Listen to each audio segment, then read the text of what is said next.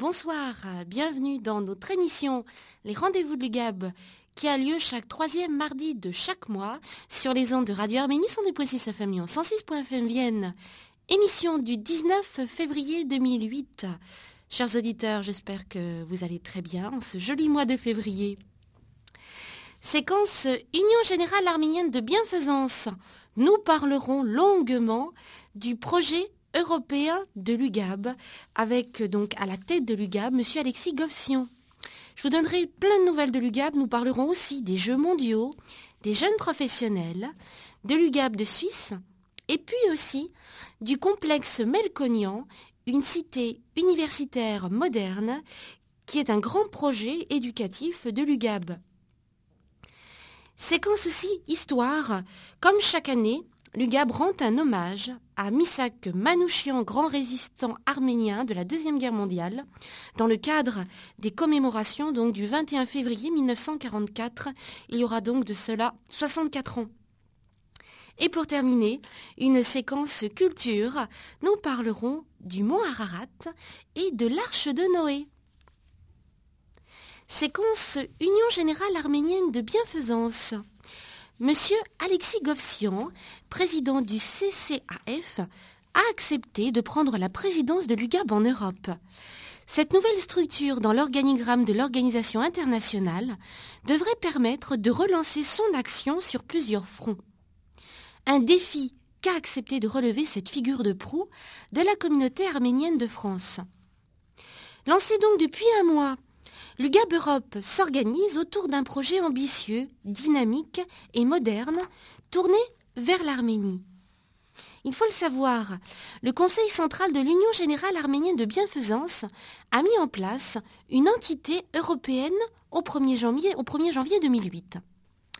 Dans, le cadre, dans, donc dans ce cadre, une grande réunion fondatrice de l'UGAB Europe, organisée à Bruxelles, a eu lieu donc du 1er au 3 février 2008 elle a permis de préciser le projet organisationnel et ses modes opératoires, le projet associatif, mais aussi de rencontrer les dirigeants politiques et économiques qui influent sur la politique européenne dans le Sud-Caucase, et elle a permis aussi de prendre des décisions en matière d'éducation et de culture.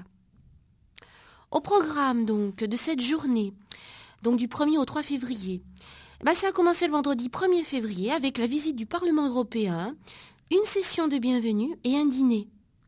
Le samedi 2 février, l'UGAB Europe a présenté ses directives et ses initiatives, un déjeuner a suivi, et puis après une réunion de travail de l'UGAP Europe a eu lieu. Également au programme, une conférence sur le thème de l'Europe, l'Arménie et les Arméniens, avec la participation du directeur recteur de l'université de Louvain, du secrétaire général de la Fondation Yehundi Menuhim, de l'Assemblée des cultures d'Europe, du représentant spécial du Conseil de l'Europe pour le Sud-Caucase, et puis aussi de chercheurs à Sciences Po. Un dîner a donc suivi cette conférence sur le thème de l'Europe. Enfin, le dimanche 3 février, il y a eu donc la séance de conclusion.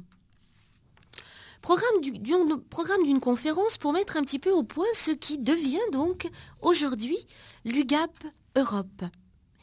Mais quel rôle peut jouer l'UGAB au niveau européen?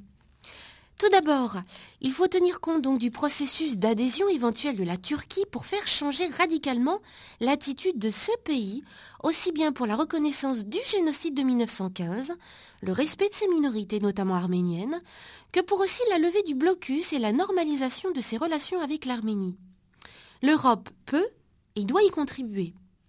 Deuxième rôle de l'UGAB au niveau européen, il faudrait renforcer les liens entre l'Arménie et l'Union européenne encourager les réformes en Arménie à la faveur de la politique de voisinage, préserver le halabar, mais, mais, aussi et surtout entamer un processus d'intégration de l'Arménie en Europe institutionnelle. Enfin, dernier rôle de l'UGAB au niveau européen, il serait utile de tirer profit des politiques européennes qui touchent à la culture, au multilinguisme, au patrimoine et à la lutte contre le négationnisme et contribuer à donner forme à ces politiques. Voilà un petit peu donc le nouveau rôle que s'attribue l'UGAB au niveau européen. Mais pour quels objectifs? Nous avons évoqué donc l'objectif pour l'UGAB d'influer sur la politique européenne, avec pour conséquence de renforcer le positionnement de l'Arménie. L'UGAB Europe contribuera au développement de la recherche sur l'identité arménienne, l'histoire, la culture, et, développa l'enseignement de la langue et de la culture arménienne par certains programmes globaux et par son soutien à des actions locales.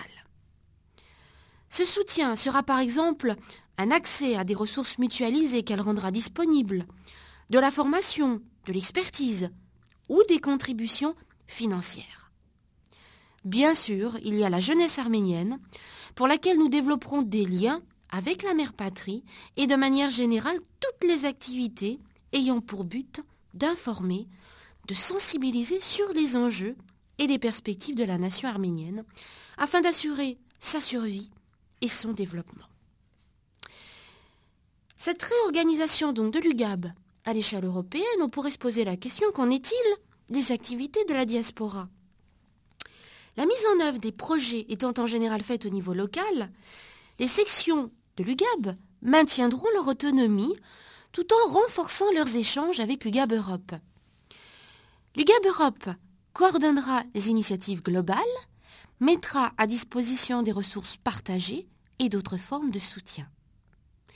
De nouvelles sections seront établies en tenant compte des villes ou régions bénéficiant de communautés arméniennes comme l'Allemagne, l'Espagne et les Pays-Bas, et de l'importance stratégique d'une telle représentation. De plus, nous prévoyons aussi de mettre en place un programme de formation très complet dans trois domaines principaux, là où la compétence bien sûr est primordiale pour atteindre les objectifs ou pour préserver l'acquis. Par exemple, bah, ça peut être la formation des animateurs pour les colonies de vacances ou les scouts, vous le savez c'est très important, notamment si vous mettez donc vos enfants euh, donc dans ces colonies. Il y a aussi euh, donc des programmes de formation pour l'enseignement de la langue arménienne. C'est aussi euh, une, grande, une grande préoccupation de l'UGAB. Cela peut être aussi euh, la formation des cadres des comités locaux. Voilà un petit peu donc les nouvelles activités dans le cadre de l'UGAB Europe que pourrait avoir la diaspora. Enfin, on pourrait se demander quelle peut être aussi la place du bénévolat dans cette réorganisation.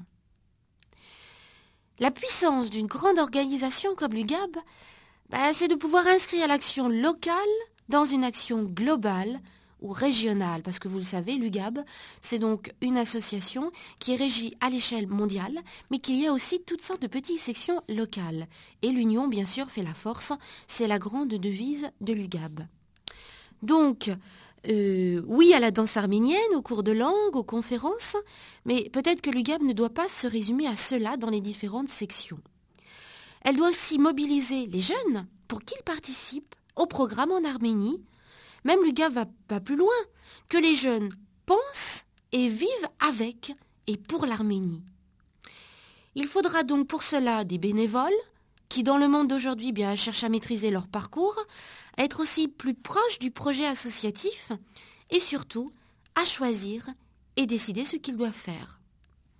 Ça serait bien de leur donner justement la pleine possibilité de réaliser tous ces projets. Depuis toujours, l'UGAB considère que le projet avec un grand P est d'une importance fondamentale en tant qu'un petit peu que contrat patriotique avec la nation arménienne. Monsieur Alexis Govsillon, qui est donc président du CCAF et qui est donc aujourd'hui président de l'UGAB en Europe, est venu donc rendre une visite à l'UGAB de Lyon, hein, c'était ce week-end, pour exposer son projet et aussi pour rencontrer bien sûr les membres actifs de notre organisation. Nous lui souhaitons aussi bonne chance dans euh, cette grande organisation qu'est l'Union générale arménienne de bienfaisance. Toujours séquence Union générale arménienne de bienfaisance. Parlons un petit peu des Jeux mondiaux de l'UGAB. Les prochains Jeux mondiaux auront lieu cette année en Uruguay. Destination très originale, en effet, il y a beaucoup d'Arméniens en Amérique latine. Ces Jeux auront lieu du 7 au 13 juillet 2008. Si vous voulez plus d'informations, eh bien, allez sur le site internet agbu.org World Games. À propos aussi donc des jeunes professionnels. Les jeunes professionnels de l'UGAB mettent leur ambition en commun. Et c'est vrai que le pari n'était pas gagné d'avance. Les jeunes professionnels, eh ben, c'est réussir à mettre sur pied un réseau professionnel de jeunes Arméniens animés par la volonté de mieux se connaître pour faire évoluer leur carrière. Un projet peu développé en France alors qu'il y a des réseaux assez actifs soutenus par l'UGAB dans le reste du monde, notamment aux États-Unis, au Brésil, en Angleterre ou en Iran. Alors, euh, bah, c'est quelque chose qui commence à se mettre en place en France. En septembre 2007, cinq jeunes professionnels arméniens, très décidés à changer les choses, se réunissent pour la première fois et déjà l'enthousiasme d'échanger autour de leur expérience et de leur parcours se fait sentir.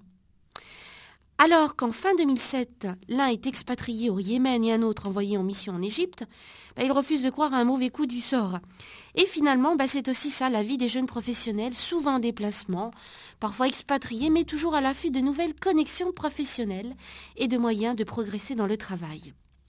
Par conséquent, et à force de ce constat, les jeunes professionnels de Paris s'organisent au moment où l'UGAB Europe prend son élan, avec comme enjeu de fournir un réel service ses membres. Résolument en rupture avec les codes associatifs traditionnels, les jeunes professionnels de Paris, eh ben, ça s'inscrira notamment dans le quotidien de ses membres grâce à sa vitrine digitale, un réseau social en ligne, à l'image de Facebook ou via vidéo. Les jeunes professionnels, eh bien aussi, n'oublient pas pour autant leurs racines, puisqu'ils mèneront chaque année un grand projet, témoin de leur engagement solidaire et tourné vers le soutien à la diaspora. Cette année, la visite à des professionnels d'Arménie en partenariat avec le CPA constituera un temps fort dans la vie de ces jeunes professionnels et nous leur souhaitons aussi bonne chance. Autre activité de l'UGAB. L'UGAB Suisse vous annonce, et eh ben ça sera le vendredi 7 mars 2008 à 20h30 à la salle des abeilles au musée Athénée de Genève, un récital de piano de Sona Chaboya. Et puis toujours, euh, un programme de théâtre le vendredi 25 et le samedi 26 avril 2008 à 20h30 à la salle centrale de la Madeleine à Genève, un spectacle, Une bête sur la lune, un spectacle de théâtre, Une bête sur la lune de Richard Kalinowski, adaptation française de Daniel Loaiza. Et enfin, le traditionnel bal annuel de l'UGAP de Suisse aura lieu le samedi 31 mai 2008. Si vous désirez plus de renseignements euh, sur les activités donc de l'UGAB de Suisse, vous pouvez téléphoner au 41 78 841 85 84. L'UGAB de Suisse et notamment de Genève qui est toujours très très active. Projet très important de l'UGAB.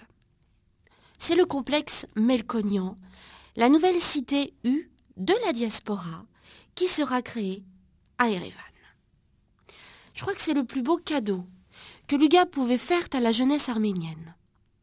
Une cité universitaire moderne qui sera située au centre-ville et qui pourra accueillir dans les meilleures conditions possibles 1000 étudiants par an. L'UGAB a donc décidé de s'investir en Arménie dans trois grands projets. Les camps d'été, une cité estivale autour du lac Sévan, et ce fameux complexe Melkonian qui constitue réellement son programme phare pour cette décennie. Une réalisation qui est surtout pour la diaspora, mais en Arménie. Alors il s'agit de réaliser une cité universitaire avec une capacité d'accueil de 400 étudiants sur des cycles qui peuvent aller de 3 à 6 mois. C'est donc un millier de personnes qui pourront être hébergées chaque année.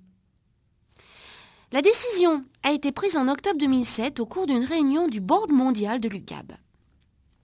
Le terrain d'une superficie d'un hectare et demi, idéalement situé dans le centre d'Erevan, a déjà été acheté. Le complexe, situé à 700 mètres de la place de la République, sera accessible à partir du deuxième périphérique. Le début des travaux est programmé pour la fin de cette année ou au plus tard, début 2009.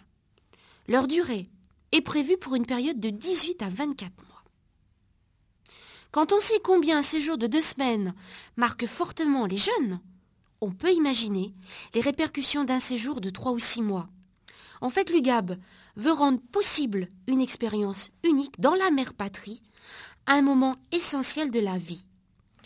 Il ne s'agit en fait pas de tourisme, c'est un projet à la fois ambitieux et réaliste auprès des jeunes. Alors quelles seront les conditions d'admission des étudiants? Il s'agira d'accueillir des jeunes gens de l'ensemble de la diaspora qui ont déjà démarré un cursus universitaire, peut-être vous, et qui veulent bénéficier d'un programme d'études supérieures en Arménie. Ces dernières années, de nombreuses universités américaines et européennes encouragent les étudiants à effectuer des semestres dans des établissements à l'étranger. Cette fois, l'objectif c'est que les étudiants obtiennent des modules d'équivalence de type Erasmus. Des accords ont été engagés avec les universités arméniennes, américaines, françaises et russes en Arménie. Cette cité universitaire ne s'adresse pas uniquement aux étudiants de la diaspora. L'UGAB a décidé d'y inclure 20% d'étudiants d'Arménie afin qu'il y ait une osmose entre des jeunes venus d'horizons divers il s'agira d'étudiants méritants qui bénéficieront d'une totale gratuité de l'hébergement. Je vous l'ai dit, c'est un projet phare pour l'UGAB, mais c'est aussi un projet essentiel pour l'Arménie. Ce programme, qui s'adresse principalement aux jeunes de la diaspora, sera à la fois utile pour les gens qui sont invités en Arménie et aussi pour les Arméniens d'Erevan. Alors, pourquoi ce complexe porte-t-il le nom de Melkonian? Le projet s'appellera Melkonian, en fait, il s'appellera même Melkonian Complex, car il sera financé en grande partie par les fonds obtenus grâce à une disposition partielle des terrains de Chypre. Le rêve initial des frères Melkonian était d'établir une académie en Arménie, ce qui ne fut pas possible à l'époque, et c'est désormais réalisable 16 ans après l'indépendance. En fait, c'est se consacrer au développement de la jeunesse arménienne du monde entier. Vous vous rappelez de l'Institut Melkonian de Chypre, qui avait été progressivement fermé entre 2004 et 2007. Simultanément, l'idée de créer une grande cité universitaire internationale en Arménie s'est concrétisée sous le nom de Melkonian Complex. C'est donc une suite logique de la vision initiale des frères Melkonian. Il est bien évident que l'intérêt du séjour des étudiants de, de diaspora ne résidera pas seulement au niveau de leur cursus universitaire, il s'agira cette fois-ci de réaliser en Arménie un projet dédié aux jeunes des différentes diasporas. À ceux qui reprochent à l'UGAB de ne financer que des projets situés en Arménie, ben je rappelle qu'il s'agit d'un investissement destiné à 80% à la diaspora dans son ensemble. Et le seul moyen de faire le lien entre tous ces éléments, donc de la diaspora, se trouve en Arménie. Alors dans quel esprit est-ce que les plans ont été conçus? C'est vrai que les plans de cet institut sont tout à fait magnifiques. C'est vraiment un ensemble immobilier ouvert sur l'Arménie, sur la ville. Ce site sera visible de jour comme de nuit. L'UGAB a souhaité une architecture à la fois contemporaine et arménienne. Euh, et ce complexe se situe vraiment euh, avec des symboliques arméniennes. C'est ainsi que l'un des, nombreux euh, patios émergera une, donc une chapelle en verre. On souhaite que le projet soit exemplaire. Bien entendu, il sera aussi aux normes antisismiques et sera le plus flexible possible afin de pouvoir évoluer dans le temps. L'aspect extérieur de ce socle sera constitué de vitres et la technologie actuelle eh permet d'éviter les problèmes dus aux grandes variations des températures que connaît Erevan. Alors aussi, cette cité universitaire euh, pourra donc accueillir des salles de classe, des laboratoires de langue, une médiathèque, des équipements sportifs, une salle de réunion qui pourra même accueillir 500 personnes. Vraiment, l'objectif, c'est de créer un espace fonctionnel, convivial, sans rechercher donc le monumental ni l'ostentatoire. Bien entendu, il y aura au rez-de-chaussée supérieur des salles de réception, d'exposition, trois types de restaurants, sans oublier un centre international d'échecs, ainsi que le siège de l'université virtuelle en cours de réalisation, qui sera donc annoncé dans un proche avenir. Alors bien entendu, on pourrait évoquer un peu les coûts d'un tel projet. Ils sont en cours d'élaboration, c'est sûr, bien sûr, ça coûte de l'argent. Et la difficulté est que la plupart des fournitures viennent de l'extérieur. Au cours de ces dix dernières années, l'Arménie a fait un effort colossal. On y construit des structures de qualité, mais malheureusement, tout ce qui est innovant, le second œuvre, vient de l'extérieur. Alors, il s'agit vraiment ici, vraiment d'un premier grand chantier en Arménie. C'est vraiment euh, une ambition au niveau architectural, c'est vraiment donner un coup de fouet à la modernité, au développement durable. Nous souhaitons donc vraiment bonne chance à ce projet qui est vraiment monumental et exceptionnel. C'est vrai que la fermeture de l'Institut Melkonian à Chypre avait vraiment suscité beaucoup d'émotions. Et euh, par, ce projet ambitieux, cette réorientation, eh bien, je crois que l'UGAB est en train de créer quelque chose de magnifique pour les Arméniens d'Arménie, mais aussi pour les Arméniens de la diaspora qui pourront aller faire leurs études en Arménie et être vraiment totalement immergés dans un milieu totalement arménien. Et ça, je crois que c'est tout à fait exceptionnel. Nous allons faire donc une pause musicale. Je vous propose, choisi par Garo aujourd'hui, un très joli kochari de Rouzana Avedikian.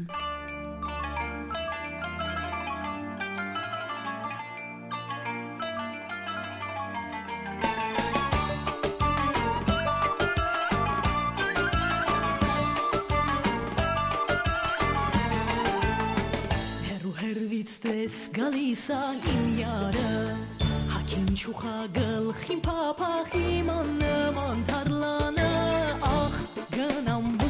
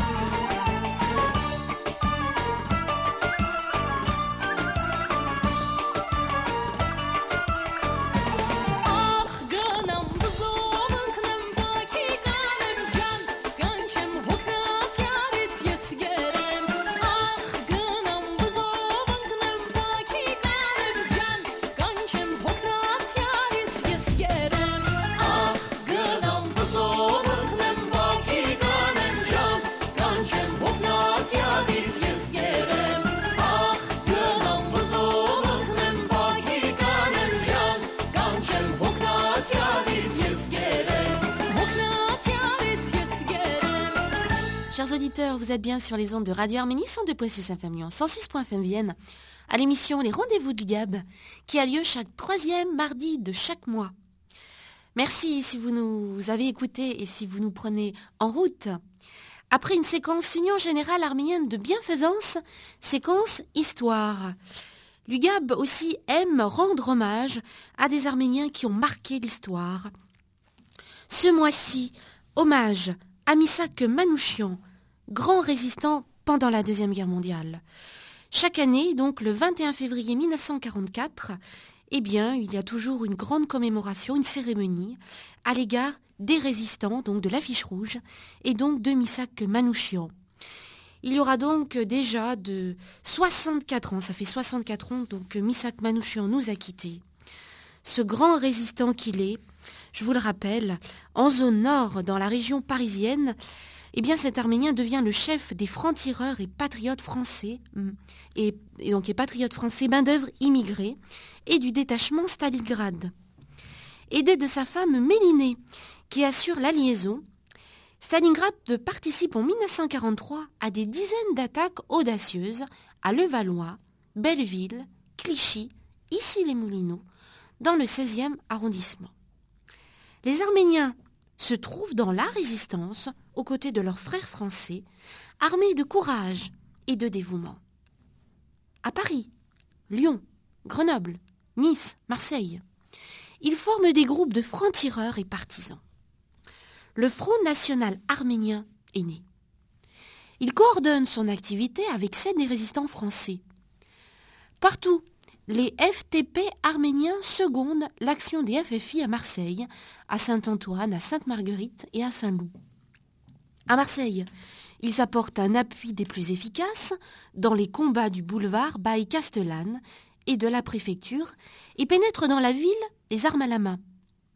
Les Arméniens qui participent à la libération de Marseille sont groupés dans un détachement nommé Détachement Sarkis. À Lyon, lors du mouvement de libération qui a lieu du 24 au 26 août et du 2 au 3 septembre 1944, les Arméniens apportent leur aide aux patriotes. Puis, le détachement Manouchian est incorporé au groupement Carmagnol. Après l'arrestation de Manouchian, quelques-uns des survivants de ce groupe sont renvoyés en province pour des missions spéciales. Arsène Tchakarian a été envoyé à Bordeaux. Aujourd'hui, à 91 ans, il fait partie de l'Association des anciens combattants et résistants arméniens. La campagne de l'affiche fait suite à l'arrestation des 23 membres du groupe Manouchian affiliés au FTP-MOI. Les 22 hommes sont fusillés le 21 février 1944 au Mont Valérien, tandis qu'Olga Bankik sera décapitée à la hache le 10 mai de la même année à Stuttgart une loi française interdisant alors de fusiller les femmes. L'affiche sert à la propagande nazie qui stigmatise l'origine étrangère de la plupart des membres de ce groupe.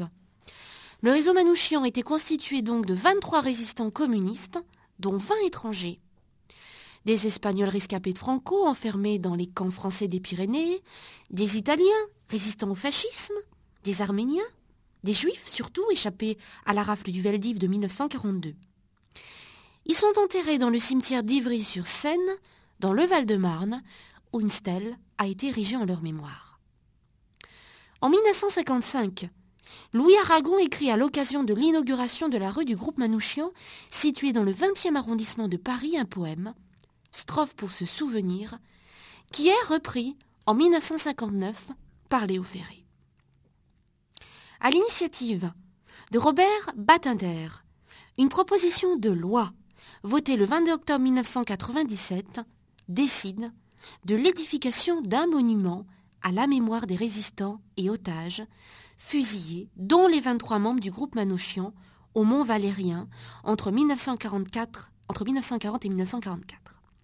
Le monument, réalisé par le sculpteur et plasticien Pascal Convert, est inauguré le 20 septembre 2003 par le Premier ministre, Jean-Pierre Raffarin de l'époque, à la mémoire de ces fusillés. Alors, vous vous rappelez sans doute, Misak Manouchian a écrit le matin de son exécution au Mont Valérien une très belle lettre à sa femme Mélinée, dont je vous lis un petit extrait. Nous allons être fusillés cet après-midi à 15 heures. Cela m'arrive comme un accident dans ma vie. Je n'y crois pas, mais pourtant, je sais que je ne te verrai plus jamais. Que puis-je t'écrire? Tout est confus en moi et bien clair en même temps. Je m'étais engagé dans l'armée de libération en soldat volontaire, et je meurs à deux doigts de la victoire et du but. Bonheur à ceux qui vont nous survivre et goûter la douceur de la liberté et de la paix de demain. Je suis sûr que le peuple français et tous les combattants de la liberté sauront honorer notre mémoire dignement. Au moment de mourir, je proclame que je n'ai aucune haine contre le peuple allemand et contre qui que ce soit. Chacun aura ce qu'il méritera comme châtiment et comme récompense. Le peuple allemand et tous les autres peuples vivront en paix et en fraternité après la guerre, qui ne durera plus longtemps. Bonheur à tous. Je meurs en soldat régulier de l'armée française de la libération. Adieu, ton ami, ton camarade, ton mari, Michel Manouchian. C'était donc l'extrait d'une très belle lettre de Missak Manouchian à sa femme Mélinée le jour de son exécution, le 21 février 1944. C'était il y a de ça 64 ans. Après cette séquence histoire, euh, séquence culture, j'aimerais vous parler un petit peu du mont Ararat et de l'arche de Noé. L'histoire de l'arche de Noé est relatée dans le livre de la Genèse. Elle raconte que Dieu, révolté par la corruption des hommes, décida d'inonder la terre afin d'y détruire toute vie. Il demanda cependant à l'honorable Noé de construire une immense arche afin d'y placer un couple de chaque espèce animale vivant sur terre. Une fois le navire construit, il lança le déluge qui dura quarante jours et quarante nuits. Pour les chercheurs de l'arche, le passage le plus important de cet épisode biblique se situe au chapitre 8.4. Je cite Au septième mois, au dix-septième jour du mois, l'arche s'arrêta sur les monts d'Ararat. D'après la Bible, l'humanité a commencé sur l'Ararat. Et nous sommes tous des descendants de Noé et de ses trois fils, Sem, père des Juifs et des Arabes, Cham, ancêtre, des Africains et des Asiatiques, le Japhé, géniteur des peuples d'Europe. L'arche de Noé, comme elle fait rêver, comme de nombreux scientifiques ou géographes ont voulu, ont tenté de retrouver cette arche de Noé, qui serait donc sur le mont Ararat. Mais où se trouverait cette arche? Au printemps 2004, Daniel McGivern, un businessman d'Honolulu, annonçait en grande fanfare une expédition exceptionnelle sur le mont Ararat. Il s'est appuyé sur de récentes photos satellites et il était certain de pouvoir retrouver les vestiges de l'arche de Noé. Mais c'était sans compter sur le refus des autorités turques. Et finalement, il n'a donc pas pu mener donc son expédition à bien. Malheureusement. C'est vraiment une grande, une grande déception, à la fois scientifique, mais aussi chrétienne. On pourrait imaginer plein de choses. À quoi donc ressemblait l'arche? C'est vrai que les avis sont partagés quant au lieu exact du naufrage. Les savants s'accordent sur l'aspect général du navire, car la Bible en donne une description très précise. Je cite la Genèse. Fais-toi une arche de bois résineux, tu feras l'arche avec des cases, tu l'enduiras de bitume à l'intérieur et à l'extérieur. Tu la feras longue de 300 coudées. Je vous rappelle qu'une coudée correspond à la distance du coude au bout des doigts. Alors c'est vrai que d'un point de vue technique, l'arche a été réalisée en bois de gopher que l'on soupçonne être du cèdre ou du cyprès. En ce qui concerne la structure même de ce vaisseau, on peut admirer l'ingéniosité du Créateur qui ordonna à Noé d'enduire son navire de bitume afin de lui conférer une parfaite étanchéité. Vu, alors il y aurait en fait trois niveaux. On estime que ce vaisseau aurait une superficie totale de 9290 10 mètres carrés, ce qui équivaudrait au plus grand bateau jamais construit jusqu'à la fin du XIXe siècle. Certains chercheurs ont évalué que l'arche pouvait contenir huit hommes, donc Noé, sa femme, ses trois fils et leurs trois épouses, et une moyenne de 50 000 animaux de la taille d'un mouton. Donc à vous d'imaginer le stock de nourriture nécessaire à cette population, en sachant que la durée totale du séjour dans l'arche a été de 371 jours. Alors c'est vrai que la plupart des explorateurs situent l'arche sur le mont Ararat. Sur le mont Ararat, mais en fait lorsqu'on se réfère exactement au texte ancien, ceci parle des monts d'Ararat, ce qui élargit la prospection un ensemble de monts et pas uniquement à massif. Vous voyez, les choses donc se compliquent. L'Ararat, c'est un massif volcanique de 5165 mètres de haut qui est situé à 40 km d'Erevan. Il se compose du massif, les Turcs le nomment Buyuk Agri Dagi, ce qui signifie montagne de douleur. Il y a donc le massif, mais aussi le Sis, qui s'élève à 40 km à l'est et à 3925 mètres d'altitude. Au-delà de 2000 mètres d'altitude, l'Ararat est recouvert de neige plus de six mois par an. Son nom provient certainement d'une déformation d'Urartu, car il est cité dans la Bible de Moïse comme Rorte. Au fil du temps et des textes, Urartu a certainement donné naissance au mot Ararat. La calotte glaciaire mesure 4300 mètres sur 5200 mètres et fait plus de 90 mètres de profondeur.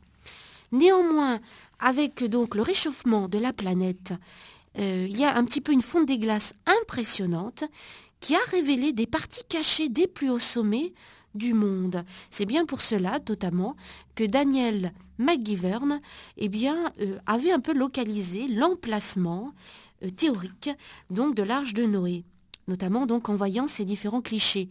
L'expédition avait été prévue donc entre le 15 juillet et le 15 août 2004, expédition exceptionnelle, qui devait même amener euh, donc qui devait même être menée par Ahmet Arslan, un professeur turc, ayant donc soi-disant escaladé l'Ararat plus de 50 fois en 40 ans. Et en effet, les clichés, je vous l'ai dit, mettaient en évidence même trois poutres verticales et une horizontale. Malheureusement, elle a été avortée car le gouvernement turc avait catégoriquement interdit donc cette expédition. Et M. McGivern avait été donc profondément déçu. Bref, eh bien l'histoire de l'arche de Noé eh bien, nous fait encore rêver. Il y aura, espérons-le, encore des aventuriers de cette arche perdue et pourquoi pas un jour eh bien, euh, aller euh, sur les lieux pour euh, découvrir cette arche qui nous fait ô combien rêvé et dont nous sommes si fiers. Voilà, notre émission s'achève. J'espère que vous avez passé un agréable moment en notre compagnie. Eh bien, je vous embrasse bien fort, je vous souhaite une très bonne soirée et je me remercie bien sûr Galo pour la technique et sa gentillesse. À très bientôt.